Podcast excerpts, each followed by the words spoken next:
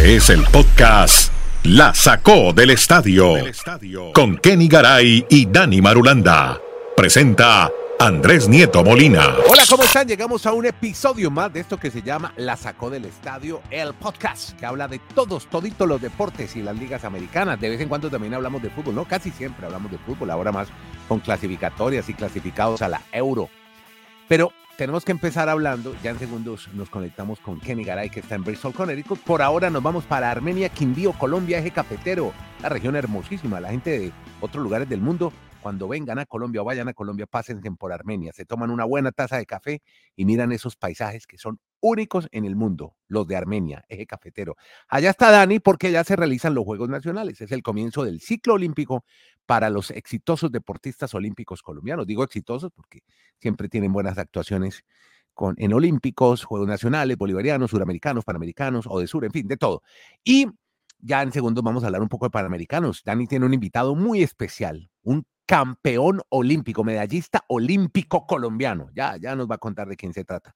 Pero empecemos hablando de otra leyenda. LeBron James sigue sumando hitos y los Lakers avanzan en Las Vegas en este torneo alterno que se está haciendo a la NBA, que también, como hemos dicho, puntúa para el campeonato regular. Dani, ¿cómo está, hombre? ¿Qué más, Andrés? Abrazos para quienes, para todo nuestro auditorio. Andrés, esto pues me hace recordar viejos tiempos que está uno en Juegos Nacionales y, 25 años en las mismas, pero este muchacho, ¿qué le pasa? Está en Juegos Nacionales y ¿por qué habla de los Lakers, habla de los Yankees, habla de... No, pero es de todo, el deporte es universal, global. es nuestro mercado, básicamente. Y entonces hoy, pues ahorita más adelante tendremos actividad de Juegos Nacionales, pero queremos hoy arrancar con el tema de LeBron James y los Lakers. ¿Por qué?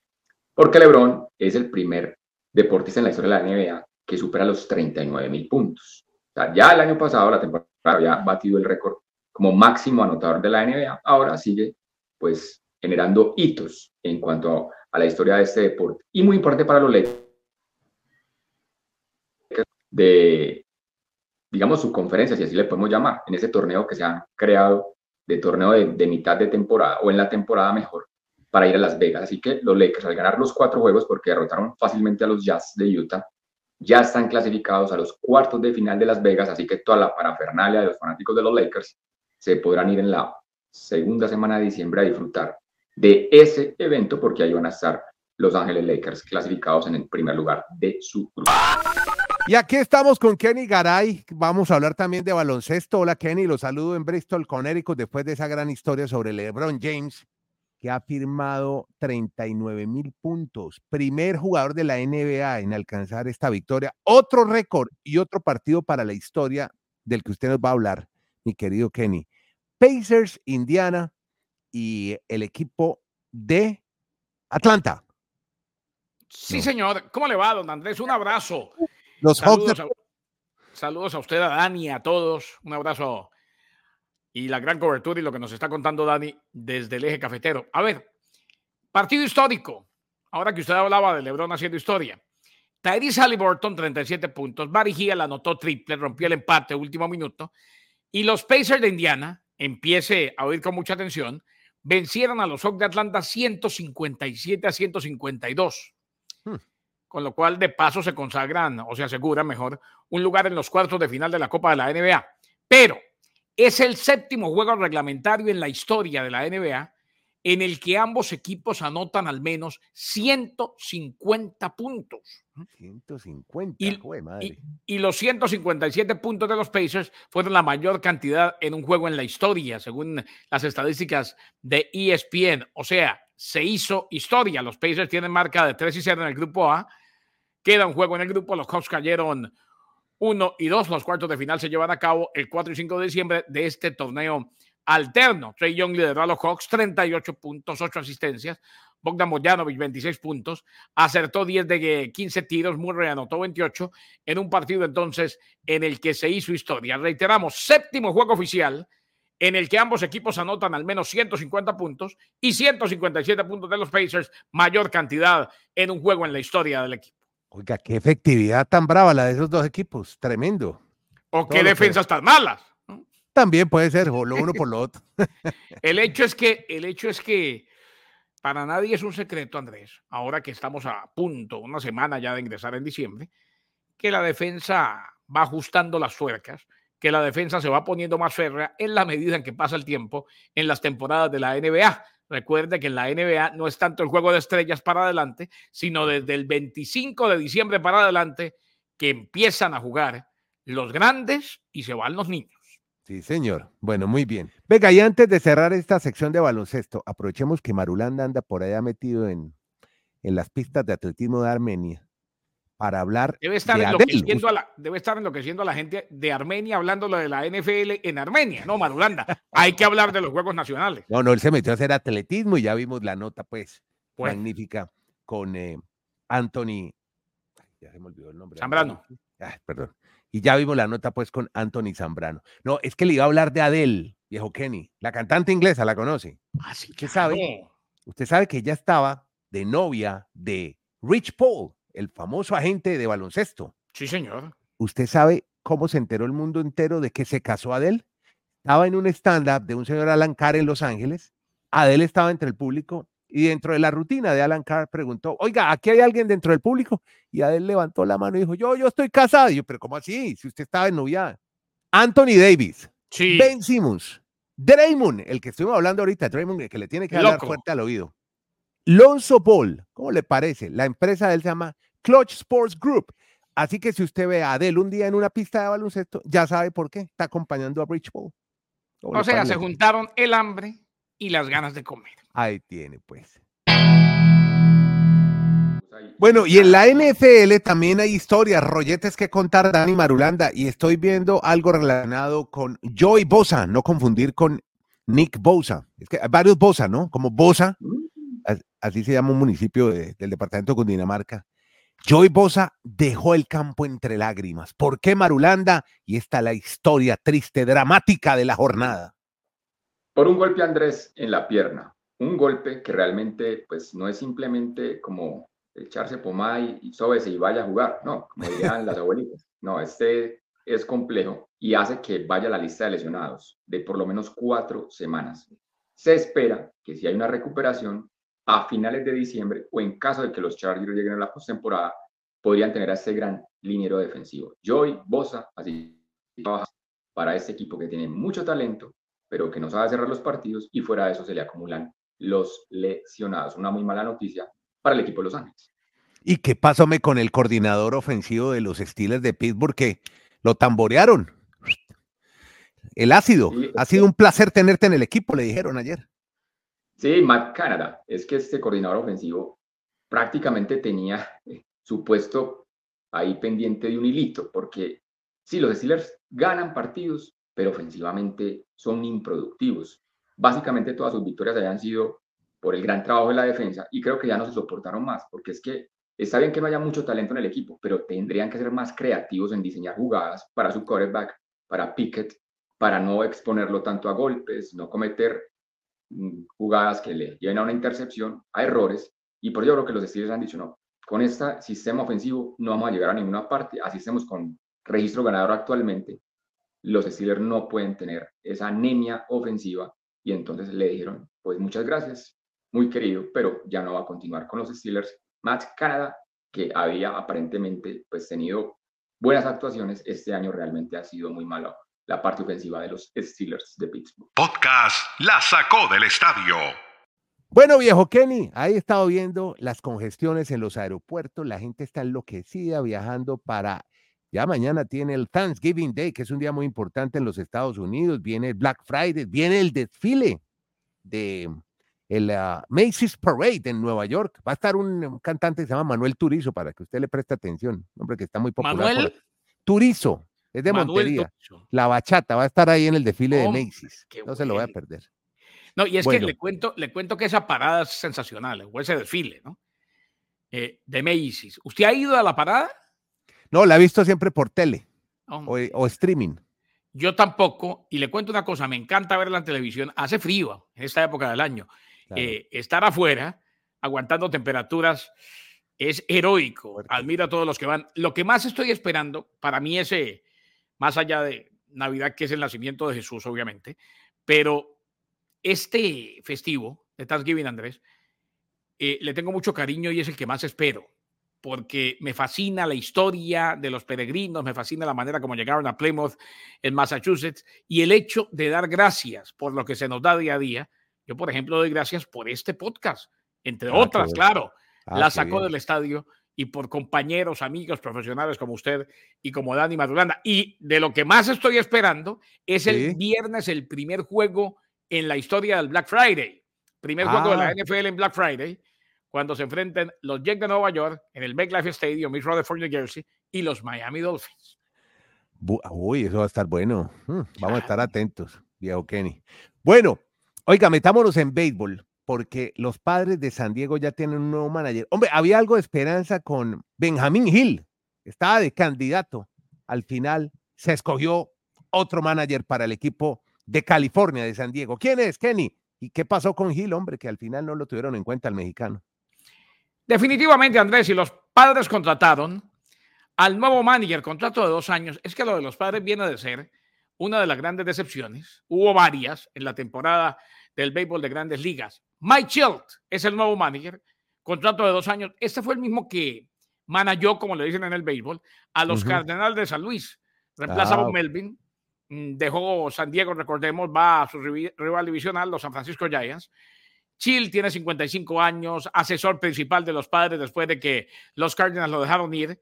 Sorpresivamente, recordemos luego de la temporada 2021, fue visto como el favorito para asumir el cargo después de que San Diego le concediera permiso a Melvin para hablar con los gigantes. Mike es un manager ganador, comprobado a nivel de grandes ligas, es verdad, y aporta al puesto más de dos décadas de experiencia en el béisbol profesional. Lo dijo el presidente de operaciones de béisbol y gerente general, AJ Preller los padres comenzaron la temporada 2023 con aspiraciones de serie mundial y terminaron en una caída en picada que los dejó con marca de 82 y 80.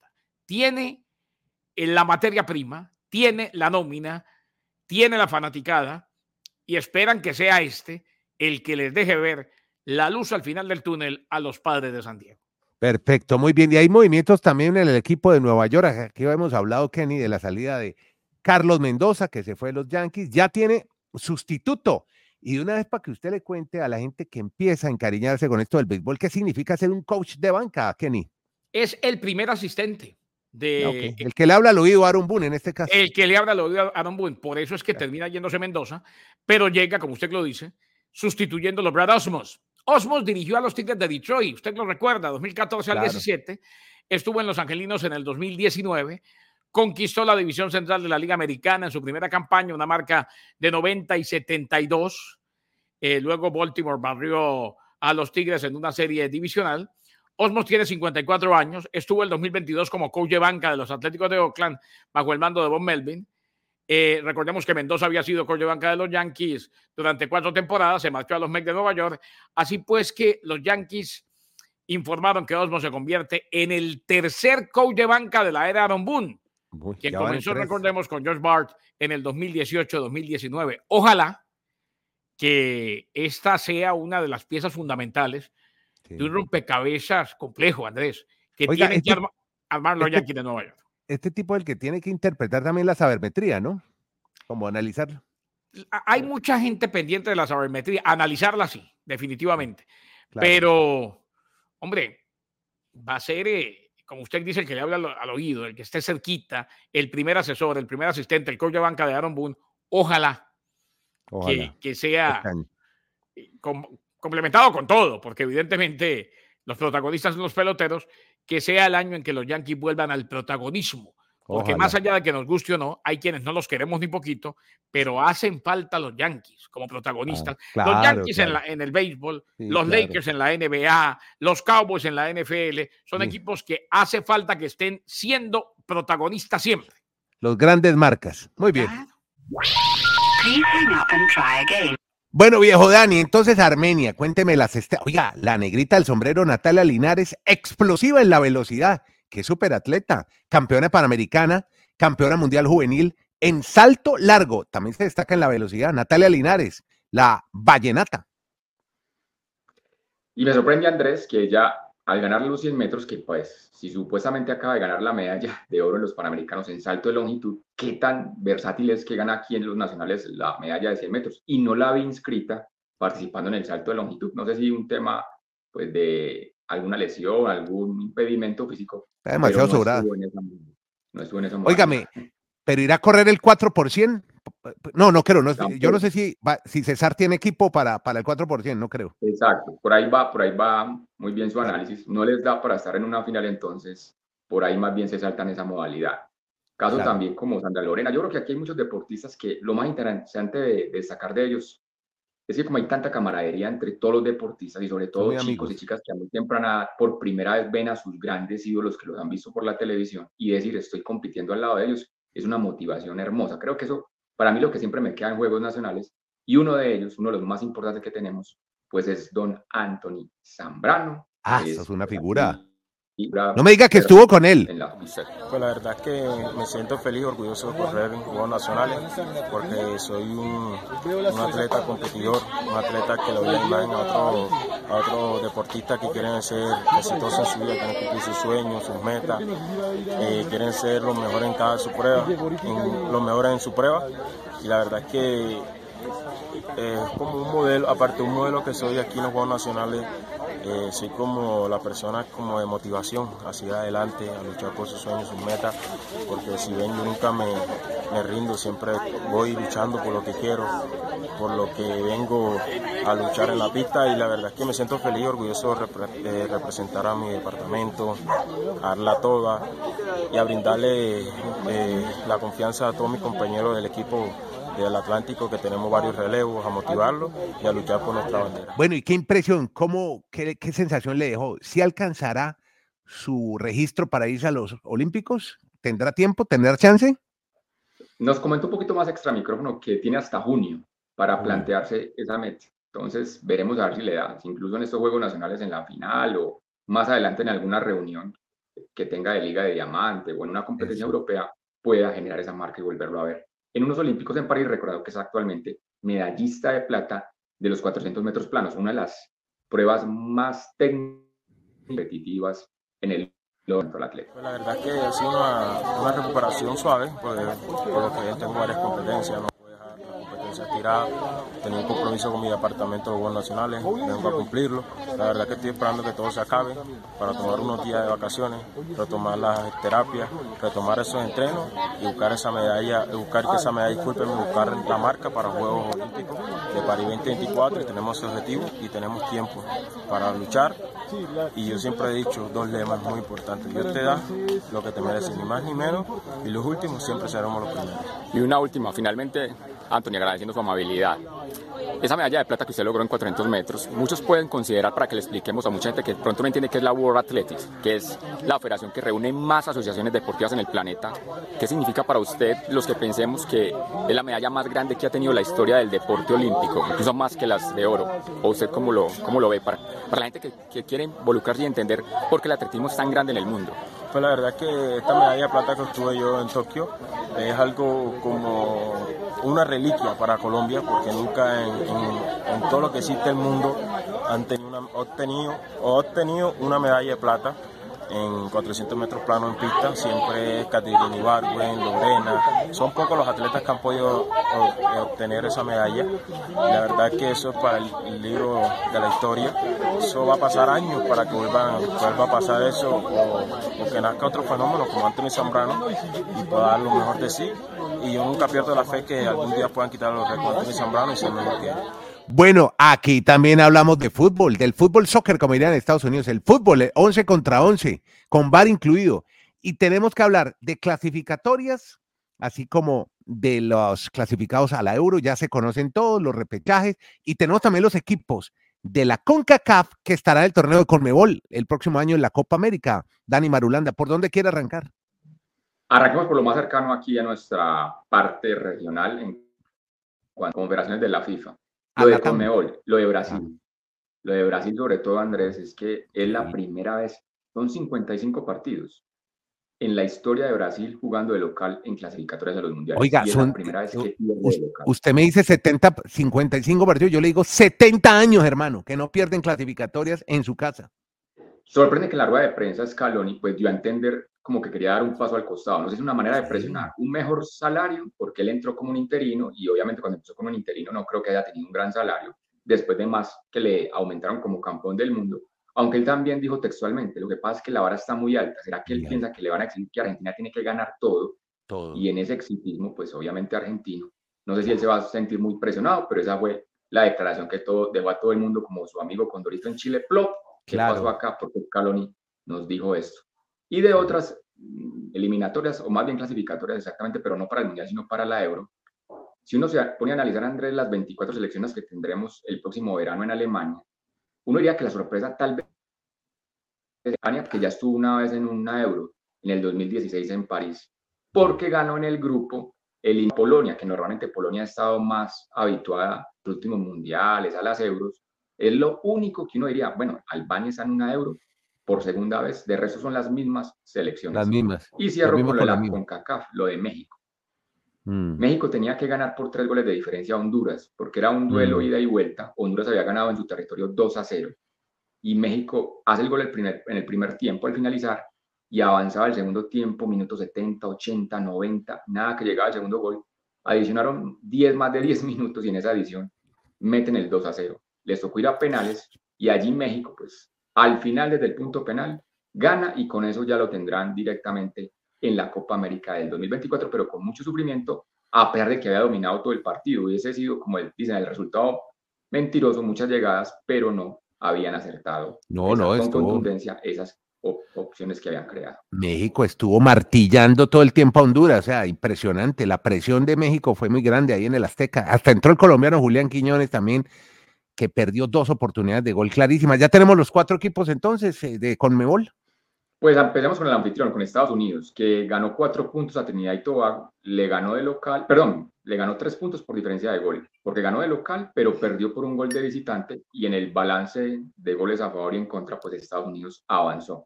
Y los otros dos, Panamá que sigue haciendo muy buen trabajo últimamente, pues prácticamente eliminó contundentemente a Costa Rica, Costa Rica, que estaba estrenando a el entrenador Alfaro, Jorge Alfaro. Alfaro, sí, Alfaro que está en Ecuador.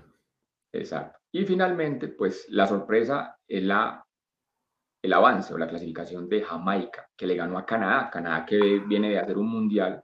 Ese fue tal vez el palo. Quedaron en el global 4-4, pero por los goles de diferencia en cuanto anotados en condición de visitante, pues Jamaica anotó 3, mientras que Canadá había hecho 2.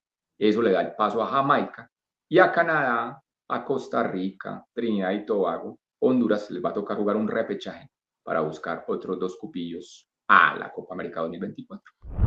Este es el podcast La Sacó del Estadio con Kenny Garay y Dani Marulanda. Presenta Andrés Nieto Molina.